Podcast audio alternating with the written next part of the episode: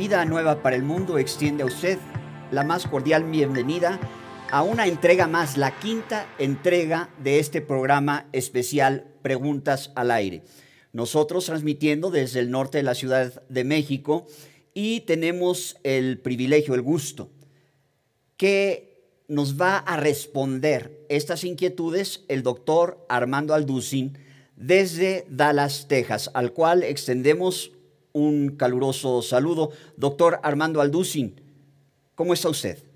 ¿Qué tal? Muy buenos días. Muy bien, gracias a Dios. Aquí en Dallas ya están abriendo casi todos los centros comerciales, eh, restaurantes. Parece que ya está regresando aquí ya la calma, gracias a Dios. Qué bueno, nos da gusto por ustedes. Aquí en la Ciudad de México parece que todavía se nos va a extender el asunto un mes más. Por lo pronto, al primero de junio es que se van a empezar a abrir algunas armadoras automotrices, etcétera, etcétera, pero bueno, pues seguimos confiando en el Señor y orando para que esto pueda pasar lo más pronto posible. Doctor Alducin, eh, respondiendo a las inquietudes de las personas que tanto nos han solicitado, de su parte la respuesta a diferentes cuestionamientos, está uno con respecto a China, dado que China ahora mismo ocupa y es el hogar de la quinta parte de la población mundial, con un total de 1.400 millones de ciudadanos. China es hoy en día el país de mayor población en el mundo y por mucho tiene las reservas financieras más grandes del planeta y también está creciendo de manera exponencial su poderío militar y naval. La interrogante es en este tema, eh, ¿estará pues China destinada a dominar el mundo del modo que lo dominaron en el siglo XX la Gran Bretaña y los Estados Unidos? ¿Será el siglo XXI el siglo del dominio chino? ¿Qué revela la Biblia acerca del futuro de China y su lugar en las profecías para el tiempo del fin? Muy bien. Bueno, me adelanto para decir que no, no será China la que gobierne finalmente el mundo. Lo voy a ir desarrollando poco a poco. Es maravilloso en el tiempo que nos encontramos que podamos tener las sagradas escrituras, que podamos a través de la Biblia asomarnos, ¿verdad? Es como una ventana que Dios nos ha abierto hacia el futuro y que podamos todos nosotros ir viendo claramente la forma, hasta podríamos decir cronológicamente, como los eventos se van a ir desarrollándose eh, geopolíticamente, proféticamente, religiosa, filosófica, económica, etcétera, etcétera. Así que cuando nosotros abordamos este tema de la China, pues es maravilloso ver, ¿verdad?, que desde hace más de 20 siglos, la Biblia hablaba y mencionaba ya esta región geográfica del Oriente, donde, por ejemplo, en el libro del Apocalipsis capítulo 16, se menciona a la China como uno, aunque no con el, con el nombre de la China, pero se mencionan a las naciones del Oriente que asumimos la más poderosa ahorita actualmente es China, Japón, Singapur, Tailandia, Finlandia, este, Indonesia, etcétera, etcétera, que ya son naciones musulmanas. Pero la China indudablemente que ocupa un lugar estratégico, político, actualmente en el Oriente. Y dice así en el libro del Apocalipsis capítulo 16, versículo 2 en adelante, está mencionando aquí la sexta copa de los juicios de Dios. Apocalipsis 16, 12. El sexto ángel derramó su copa sobre el gran río Éufrates. Es muy importante de aquí en adelante que pongamos atención en las áreas geográficas que la Biblia menciona, porque el río Éufrates eh, corre desde Turquía y desemboca en el Golfo Pérsico, casi 2.000 kilómetros de, de largo, y divide, ¿verdad?, parte del Medio Oriente y del Oriente. Así que el río Éufrates en la Biblia es clave para entender muchas profecías. Entonces, repito, el sexto ángel derramó su copa sobre el gran río Éufrates y el agua de este se secó para que estuviera preparado el camino a los reyes del oriente. En otras palabras, la Biblia nos habla que Dios va a secar el río Éufrates, porque, repito, es lo que divide el oriente del Medio Oriente. Y para que pudieran avanzar todos los ejércitos que vienen del oriente hacia el Medio Oriente, o sea, a la ciudad de Jerusalén, a la ciudad de Jerusalén, a Israel, era necesario que el río Éufrates fuera secado. Esto, repito, fue eh, previsto hace 20 siglos y ahora entendemos claramente para que esas profecías se cumplan que el río Éufrates necesita ser secado. Y a continuación dice el versículo 13, y vi salir de la boca del dragón y de la boca de la bestia y de la boca del falso profeta tres espíritus inmundos a manera de ranas, pues son espíritus de demonios que hacen señales y van a los reyes de la tierra en todo el mundo para reunirlos a la batalla de aquel gran día del Dios Todopoderoso. Versículo 16, y los reunió en el lugar que en hebreo se llama Armagedón que en el hebreo la palabra Armagedón significa el monte de la matanza. Muy bien.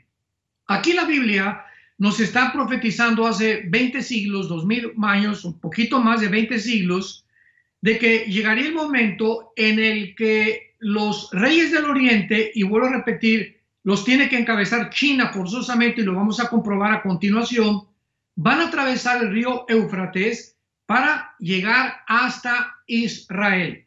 Vamos también a ver qué interesante es esto porque nos preguntamos qué tiene que hacer la China tratando de avanzar hacia Israel con un ejército que lo vamos a ver ahorita de casi 200 millones de soldados. Y podemos decir que desde la Segunda Guerra Mundial todos los ejércitos no sumaron ni siquiera 50 millones. Entonces vemos en el capítulo 9 del Apocalipsis, para ir confirmando que es la China versículo 13 en adelante, en la sexta trompeta, Apocalipsis 9, versículo 13 en adelante, el sexto ángel tocó la trompeta, oí una gran voz entre los cuatro cuernos del altar de oro que estaba delante de Dios, diciendo al ángel que tenía la trompeta, desata a los cuatro ángeles que están atados junto al gran río Éufrates. O sea, el río Éufrates no solamente es el inicio de la civilización, porque ahí se encontraba muy cerca el río, el, huerto del Edén, perdón. La Biblia nos habla en el capítulo 2 del Génesis que el río Éufrates era uno de los ríos que corrían por el Edén.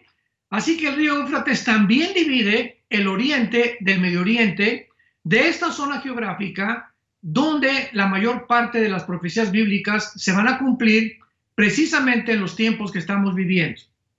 Entonces, aparte de que el río Éufrates es una frontera o un divisor entre el Oriente y el Medio Oriente, en el río Éufrates se encuentran atados cuatro ángeles preparados, versículo 15, para la hora, el día, el mes, el año, a fin de matar a la tercera parte de los hombres y el número de los ejércitos de los jinetes era 200 millones. Dice Juan, yo oí su número.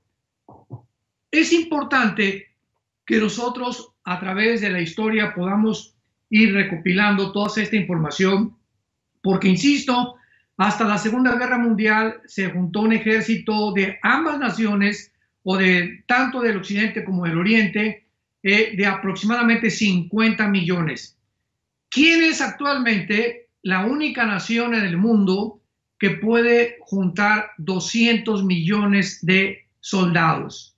No hay ninguna nación en el mundo en el siglo XX en que nos encontramos que pueda realmente juntar 200 millones de soldados más que la China. Entonces vemos que la China ha ido desarrollándose desenvolviéndose en los últimos, podríamos decir, 20, 25 años como una de las naciones que han sorprendido al mundo en el siglo XXI por su increíble desarrollo político, militar, industrial y otras naciones del Asia que están al oriente del río Éufrates, que habían estado dormidas por siglos también, actualmente también están comenzando a despertar. Vemos la gran riqueza impresionante de Singapur, vemos que Japón está interponiéndose en los planes de Corea del Norte, porque pues ahí entre Corea del Norte y el mar que está entre Indonesia, Filipinas y Japón, eh, China quiere controlar ahorita todas esas islas y Japón es un estorbo ahorita para China, por lo cual Corea del Norte está lanzando misiles arriba de Japón, cayendo en el mar, provocando a Japón, etcétera, etcétera, para que pueda realmente ya China consolidarse como una potencia en el oriente sobre todas las demás naciones a su alrededor. Y esto es precisamente lo que va a suceder de acuerdo a las profecías bíblicas. Ahora, muy bien, nosotros podemos continuar desarrollando y dándonos cuenta que la Biblia profetiza claramente que el mundo se va a dividir en cuatro áreas o en cuatro componentes antes de la venida de Jesucristo. Al norte, al sur, al oriente y al occidente. En el norte tenemos en la Biblia a Rusia, a Turquía, a Irán y a Siria. Este conglomerado de naciones van a formar parte de la Confederación Bíblica del Norte. En el sur va a estar las naciones islámicas de Egipto, Libia, Sudán, Etiopía, etcétera, etcétera. Al occidente, o sea, en el área donde nos encontramos ya nosotros, vamos a tener a Europa, que el anticristo va a surgir de una de las naciones que formaron antiguamente el Imperio Romano, y el Medio Oriente, porque va a haber naciones del Medio Oriente, no del Oriente, acordémonos, el Oriente es ya de, Irak, de Irán, eh, hacia, hacia, hacia la derecha, que ya son las naciones de China, Japón, Tailandia, eh, etcétera, etcétera, Indonesia, eh, etcétera, etcétera. Entonces, del Medio Oriente es importante separarlo del Medio Oriente. Y al oriente, pues tenemos las naciones al oriente del río Éufrates, que acabamos de mencionar, que trataran de invadir el Medio Oriente cuando sea la batalla del Armagedón. Ahora, muy bien, es importante también que nosotros recordemos que ha sucedido un conflicto y veamos cómo va avanzando todo esto, cómo las profecías se van acomodando mientras más avanzamos en el siglo XX, en el siglo XX hacia un mundo donde las profecías bíblicas, insisto, hace 2000, 2000, 2500 años, los profetas hebreos delinearon claramente las naciones que iban a conformar la última etapa de los gobiernos mundiales y entre ellas se encuentra la China, de lo cual estamos hablando. Ahora muy bien, hace algunos años la China creció de una forma impresionante en su economía. Recordamos que todavía hace cinco o seis años tú comprabas chanclas, guaraches, relojes, camisas y todo decía Made in China, hecho en la China gorras, cachuchas, eh, trajes de baño. Bueno, impresionante cómo el mercado chino invadió el mercado norteamericano. Llega el presidente o la administración del presidente Donald Trump y él comienza a darse cuenta que si China continuaba eh, ocupando el primer lugar como vendedor, infiltrando los mercados norteamericanos, pues en cualquier momento China iba a controlar económicamente Estados Unidos y recordamos que hace muchos años el que fundó la banca suiza, el señor Rothschild, dijo esta frase, el que controle la economía controlará el mundo en el futuro. Entonces la administración Trump se dio cuenta que China estaba avanzando hacia eh, los Estados Unidos de una forma impresionante al grado que casi California, todos los bienes y raíces de California, comenzaron a ser comprados, los bienes y raíces, terrenos, edificios, por chinos y por japoneses. Entonces, Estados Unidos dijo, no tenemos que ser más nacionalistas y vamos a separarnos y vamos a ponerle un hasta aquí, un frente a la China para que ya no nos infiltre con tantos de sus productos. La China, desde luego, sabemos que se molestó bastante y entonces amenazó a Estados Unidos porque por favor escuchen lo siguiente. El 90% de todas las medicinas, antibióticos, medicinas contra la diabetes, eh, para problemas cardiovasculares, para la piel, para los dolores de cabeza, antidepresivos, las medicinas que tú me quieras mencionar, el 90% vienen de China a Estados Unidos. O sea, ¿qué, ¿qué, estamos diciendo? Que Estados Unidos depende el 90%, y lo puede usted checar en cualquier red de Internet, el 90% sin exagerar de las medicinas que Estados Unidos consume vienen de la China. O sea, ¿qué puede suceder? Que en cuanto China corte el suministro de medicinas a Estados Unidos, ¿qué haría Estados Unidos? Se quedaría, ¿verdad?, con, sin, en sus farmacias, en las industrias farmacéuticas, quebraría, porque las industrias farmacéuticas son las eh, industrias o las fábricas más multimillonarias del mundo y que a través de estos millones, billones de dólares que les entran, pagan los impuestos al gobierno americano y al gobierno americano no le conviene, ¿verdad?, que estas industrias quiebren o que fracasen. Entonces es importante mantener esta relación. Entonces, pues eh, Donald Trump simplemente le subió los impuestos al 15%, recordamos hace algunos meses, al, al hierro, al aluminio, y después amenazó con, iba a subir los impuestos de los aranceles, y se entabló para no hacerlo más complicado una guerra comercial entre China y Estados Unidos, la cual hasta este momento se ha agravado por el famoso o por la famosa exportación del coronavirus de la ciudad de Wuhan, China, hacia el occidente o a los Estados Unidos. Esto ha acrecentado el odio entre las dos naciones Estados Unidos ya está apelando a las Cortes de Justicia Internacional junto con otras naciones de Europa y de Sudamérica para demandar a la China por más de un trillón de dólares, porque aproximadamente Estados Unidos tiene una deuda de casi dos o tres trillones de dólares con la China.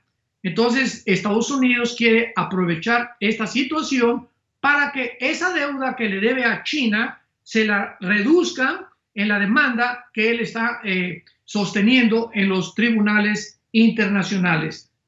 Así que pues nos encontramos actualmente en el siglo en que nos encontramos ahora viendo esta guerra comercial, estas amenazas, no sabemos en qué va a acabar todas las cosas. China, desde luego, se va a defender porque ahorita es el segundo consumidor, consumidor del petróleo. El petróleo se hundió completamente, está 10, 12 dólares el barril actualmente.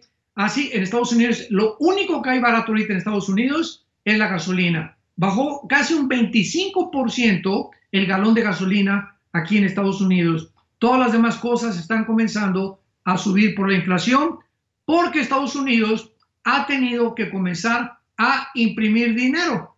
Entonces, cuando un país comienza a imprimir dinero, cosa que también Italia lo está haciendo, pero este ya es otra cosa, comienza la inflación en el país. Y lo está haciendo Estados Unidos para poder subsidiar a todas las empresas que han, que han perdido eh, miles de empleos y millones de dólares en todo lo que está sucediendo por el famoso coronavirus. Así que esta es una breve historia, un breve resumen de qué forma la Biblia profetizó lo que estamos, estamos enfrentando y de qué forma la China está ocupando exactamente como la Biblia lo profetizó, uno de los primeros posiciones en la geopolítica en el mundo entero.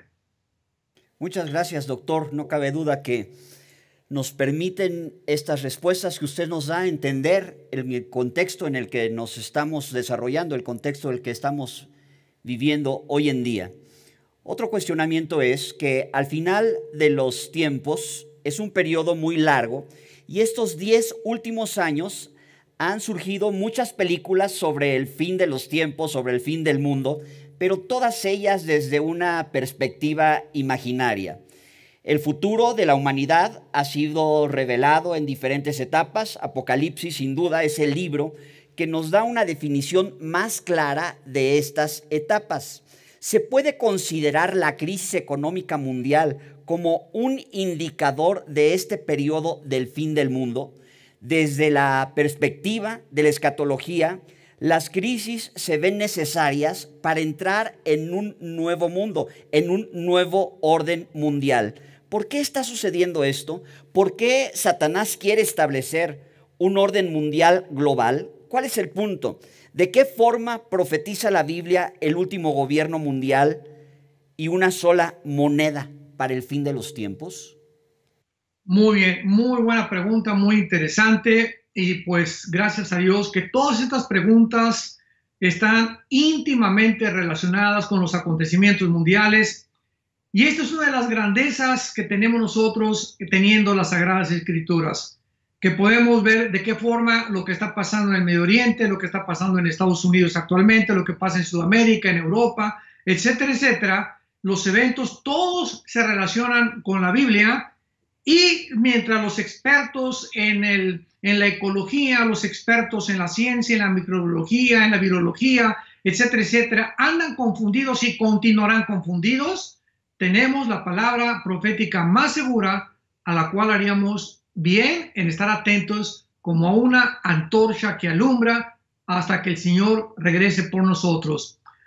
No cabe duda que en el siglo XX surgieron varias ideologías para lograr eh, gobiernos más efectivos política, social y militarmente. Sin embargo, no fue hasta el siglo XX cuando hemos podido constatar el derrumbamiento de todas las ideologías que anteriormente se pusieron en práctica, pero que hasta llegar el siglo XX vimos que los gobiernos han fracasado de una forma estrepitosa. Por ejemplo, eh, termina la Primera Guerra Mundial en 1918, de 1914 a 1918, cuatro años de la Primera Guerra Mundial, y en el siglo XIX se habían reunido ya dos, eh, eh, podríamos llamarles filósofos llamados Carlos Marx y Federico Engels, y comenzaron entre los dos a aportar sus ideas en el libro del capitalismo y el manifiesto comunista. Estos hombres, eh, Carlos Marx era judío, muy inteligentes y no podemos negar eh, ahora sí que la amplitud de su pensamiento y cómo desarrollaron este sistema de ideología que se llamó el comunismo y que más tarde cambió el nombre al socialismo. Y ahora pues ya es un socialismo capitalista, o sea, no me quiero adelantar.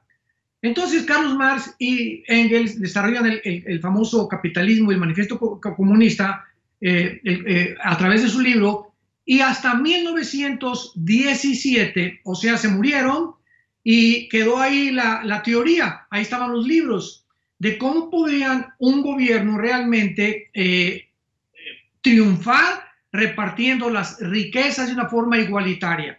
Ese era el principal objetivo o el enfoque del comunismo marxista y de Engels.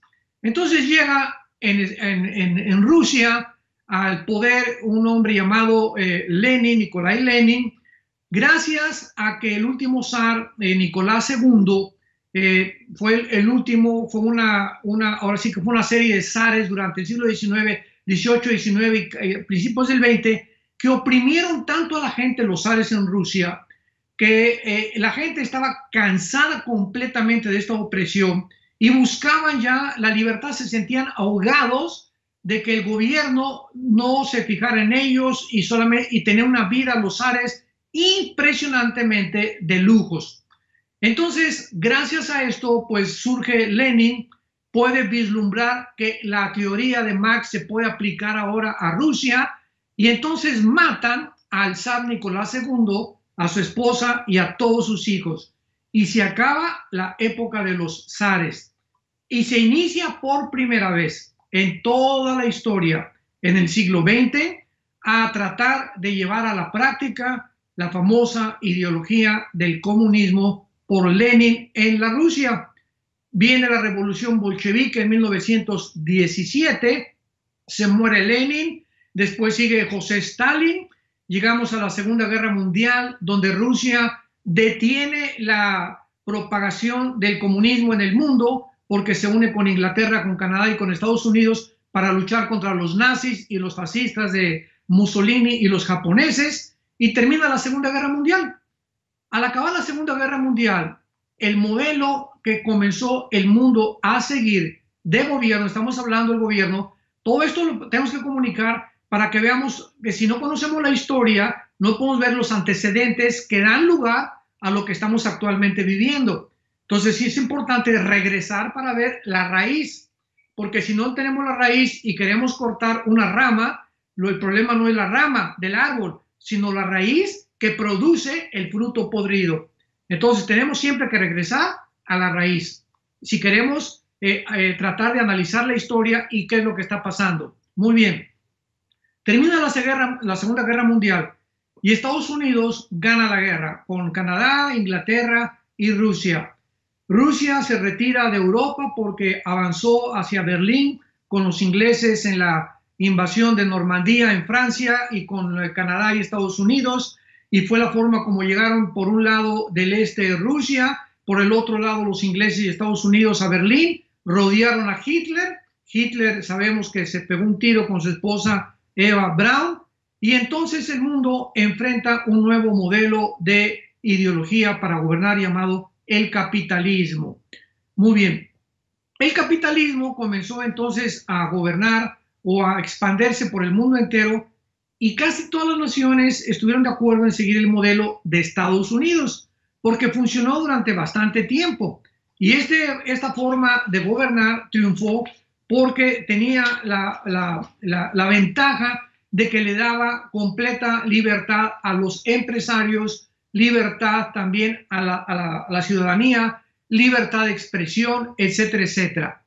Entonces, al entrar al siglo que nos encontramos, al siglo XXI, descubrimos que el capitalismo fracasó también.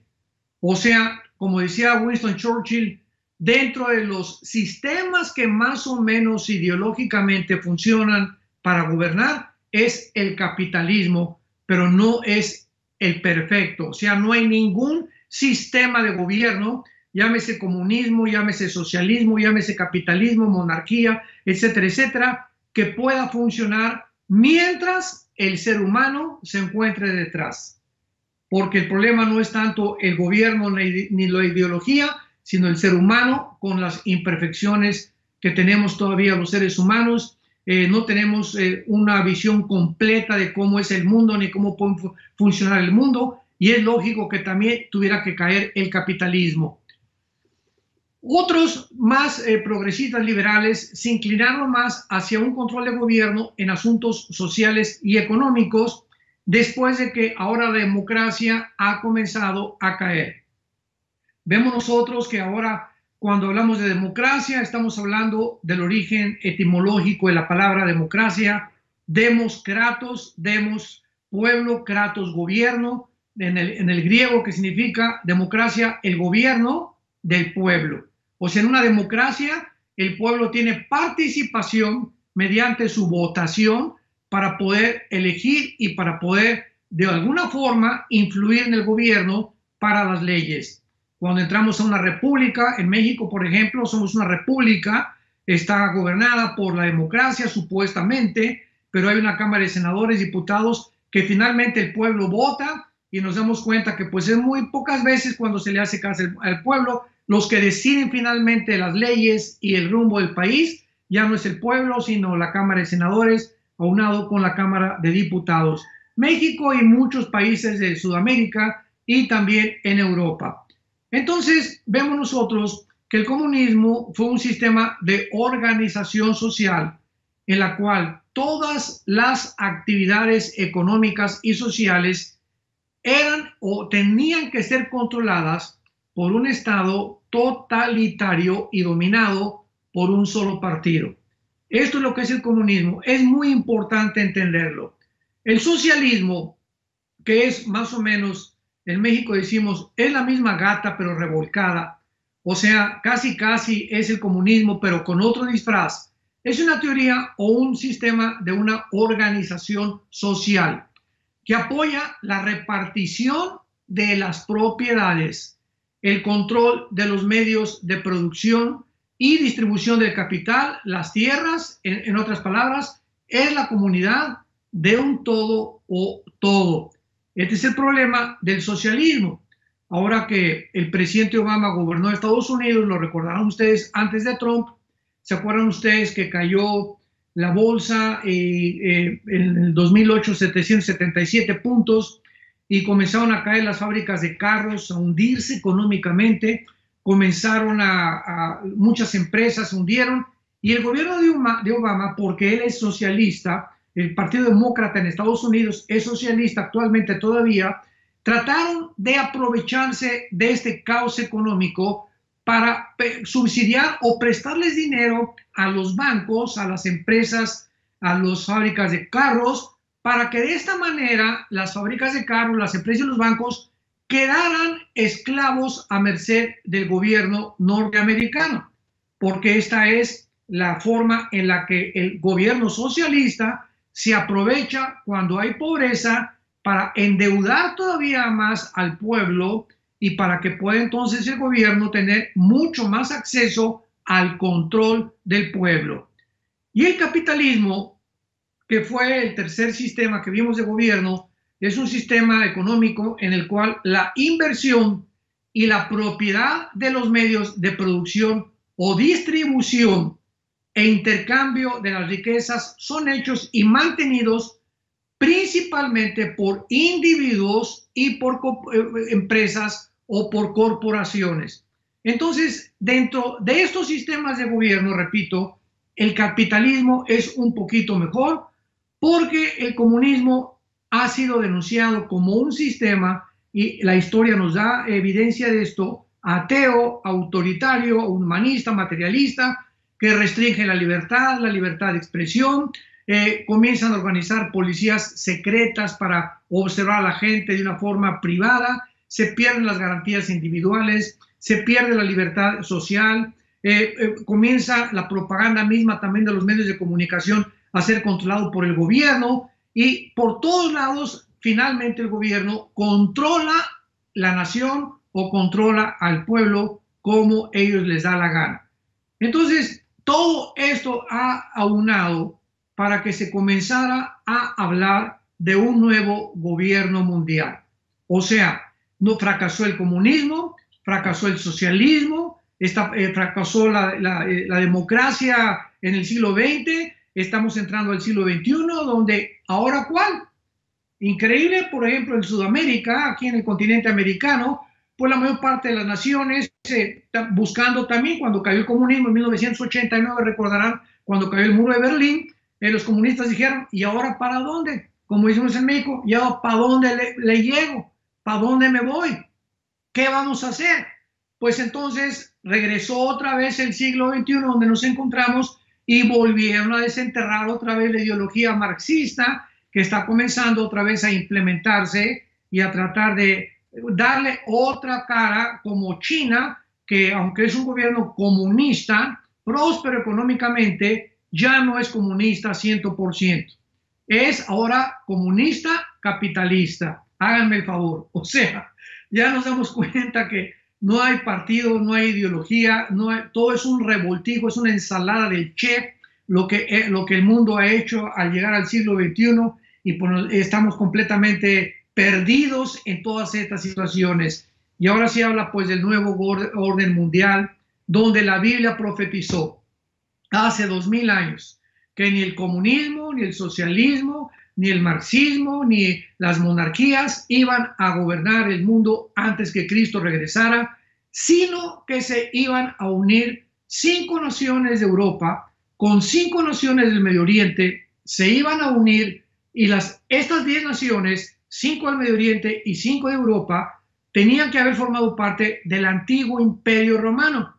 Y cuando estas eh, diez naciones se unan en un G10, entonces, un hombre llamado el anticristo o la bestia o el hombre de pecado, en la Biblia se le llama de muchos títulos, va a surgir en medio de estas diez naciones y él va a controlar el mundo por medio de la economía, con la famosa marca del anticristo que es el 666, del cual ya hablamos anteriormente. Entonces, ahorita, todo lo que está ahorita pasando en Europa, se sale Inglaterra de la Unión Europea. Ahorita Alemania dice, ¿por qué tengo que estar dando impuestos también a la Unión Europea Y finalmente, ¿qué es la Unión Europea? Que nos ha convenido haber estado pagando impuestos y haber sacrificado la moneda alemana para poder tener un euro.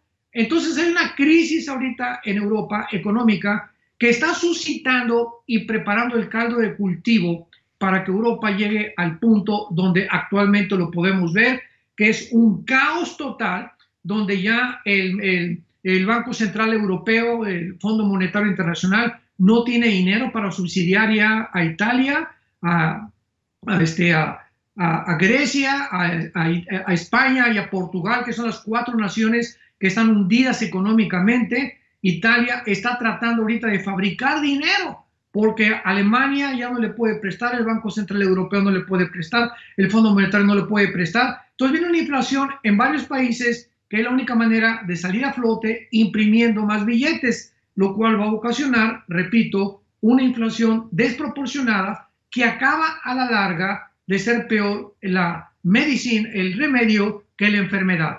Entonces, el mundo está, damas y caballeros que nos escuchan, familia de Dios, nos encontramos en el punto en que la Biblia profetizó hace dos mil años para que todo esto acontezca y está aconteciendo como lo estamos viendo y cómo se ha ido desarrollando a, través de, los años, sobre todo los últimos siglos, dos siglos, para que nos demos cuenta que la Biblia es la palabra de Dios, que no tenemos por qué tener miedo, no tenemos por qué temer. Jesús dijo, he aquí os lo digo antes, para que antes que suceda, se acuerden que yo se los mencioné.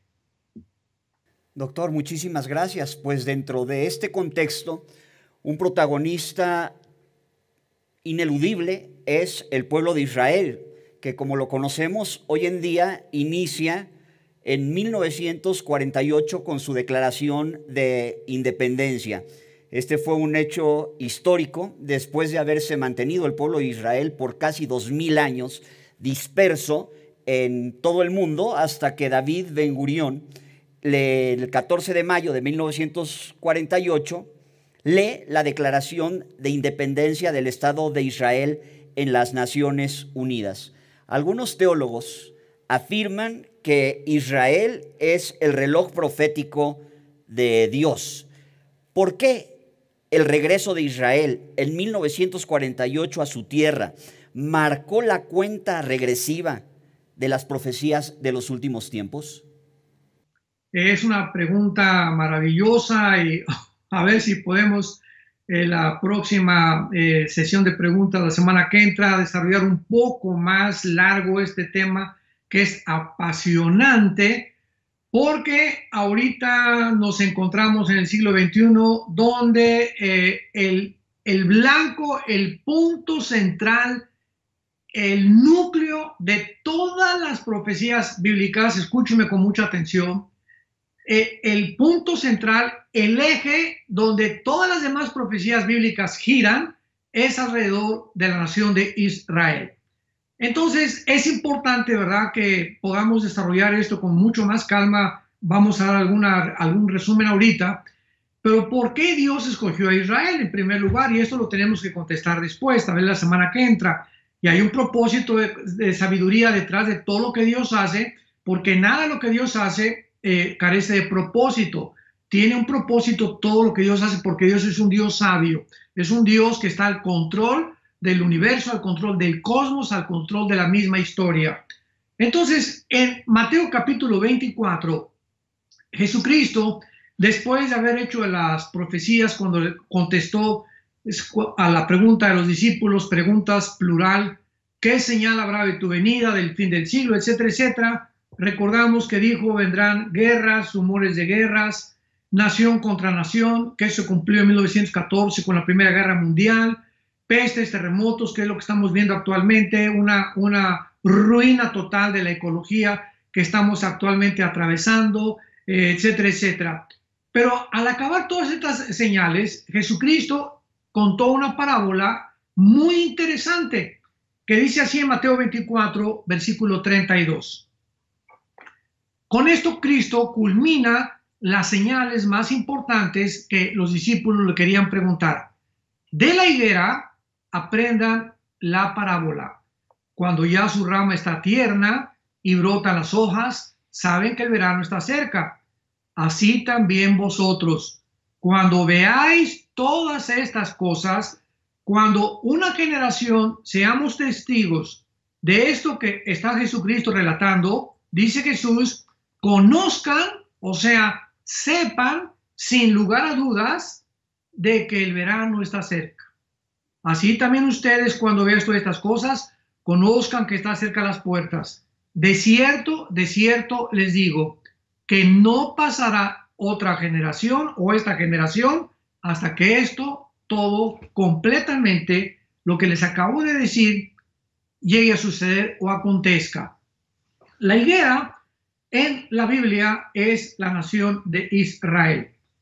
Cuando el 14 de mayo de 1948, después de cerca de 2000 años, el mundo, ahorita el mundo del siglo XXI, toda la generación que nació en los 40, 50, que tiene ahorita 75, 80 años más o menos de edad, eh, recuerdan, ¿verdad?, vagamente lo que sucedió, la nueva generación que, de los milenistas actualmente, pero no, se acuerdan ni siquiera de la Segunda Guerra Mundial, ni cómo fue la Segunda Guerra Mundial, ni la Primera Guerra Mundial, y por eso cometemos los errores, porque la historia nos enseña que no aprendemos de la historia.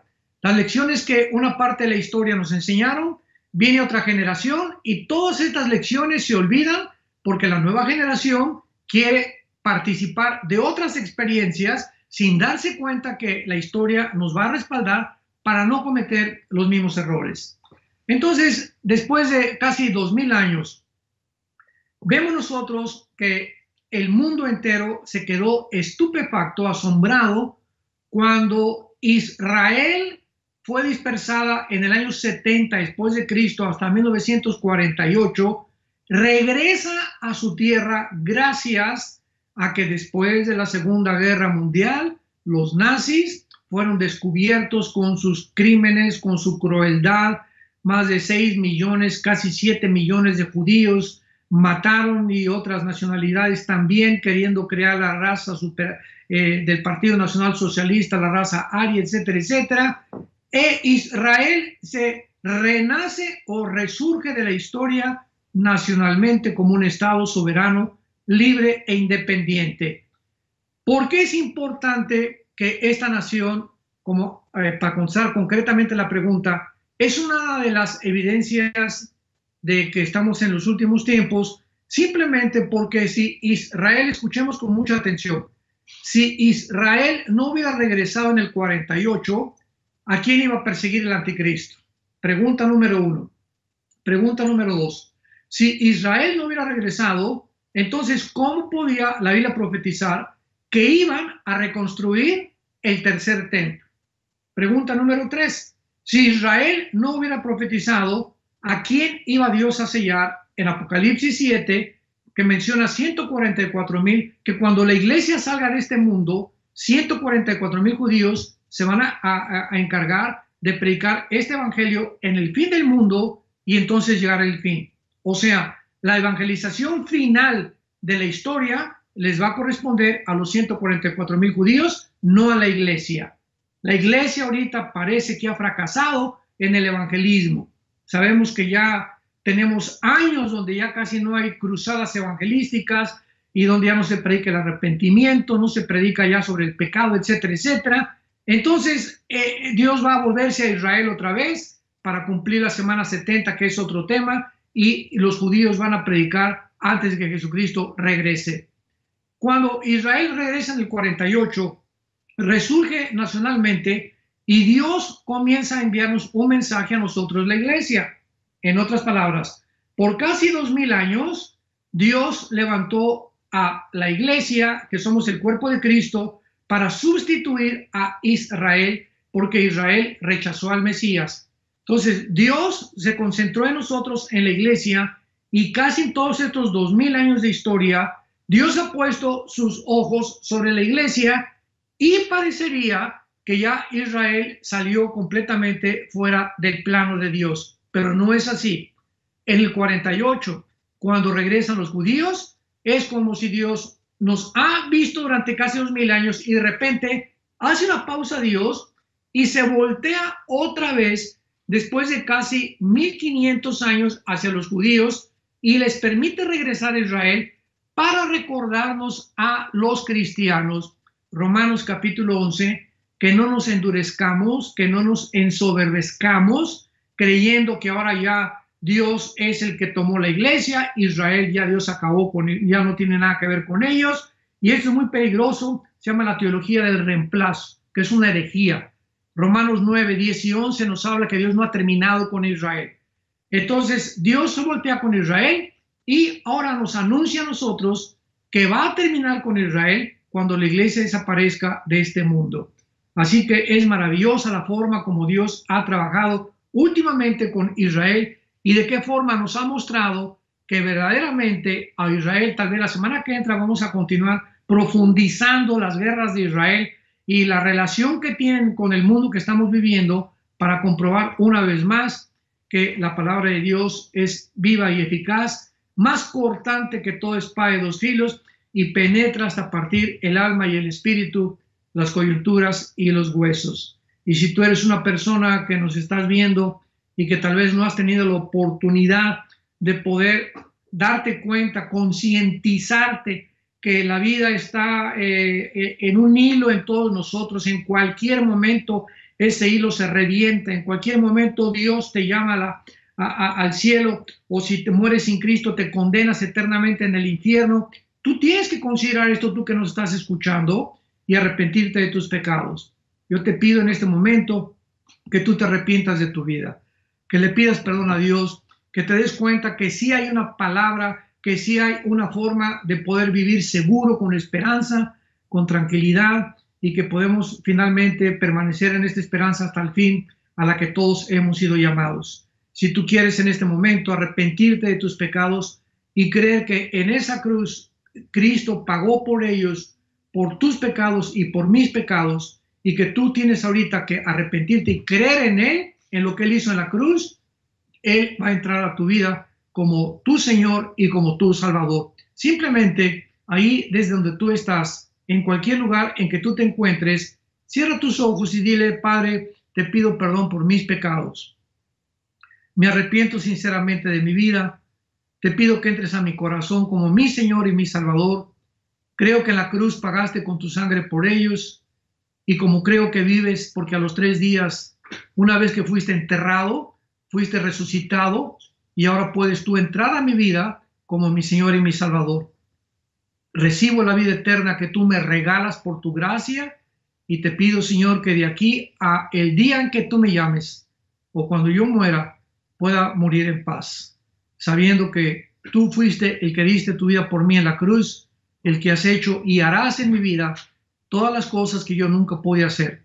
En el nombre de Jesús. Amén. Muchas gracias. Nos vemos la semana que entra. Doctor Alducin, muchísimas gracias. Ya tomamos nota de las cuestiones que quedan pendientes con respecto a la nación de Israel y si Dios quiere, nos vemos la semana que entra. Muchísimas gracias. Vida Nueva para el Mundo se sostiene y propaga el mensaje de salvación de Jesucristo gracias a Dios y a tus donativos. Llevemos juntos el Evangelio de Jesucristo al mundo entero. Realizamos eventos, seminarios, congresos y diferentes programas para dar a conocer el mensaje de salvación y el poder de nuestro Señor, transformando y edificando vidas de mujeres, hombres, niños alrededor del mundo. ¿Qué pasa cuando decides hacer tu donativo? Aunque no puedas llevar la palabra personalmente a todo el mundo, de esta forma lo estás haciendo. Con tus donativos o aportaciones, estás sembrando y formando parte de lo que Dios está haciendo en su obra. Estás ayudando a traer luz a la oscuridad, paz al conflicto y esperanza a los que no tienen ninguna. Dona desde México.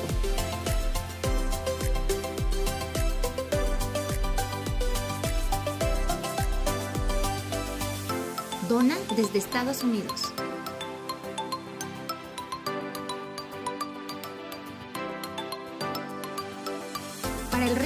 Donaciones de otras partes del mundo, www.vidanuevaparelmundo.org.mx diagonal dona.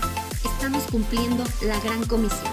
Por tanto, vayan y hagan discípulos a todas las naciones, bautizándolos en el nombre del Padre, del Hijo y del Espíritu Santo, enseñándoles que guarden todas las cosas que les he mandado y he aquí que yo estoy con ustedes todos los días hasta el fin del mundo.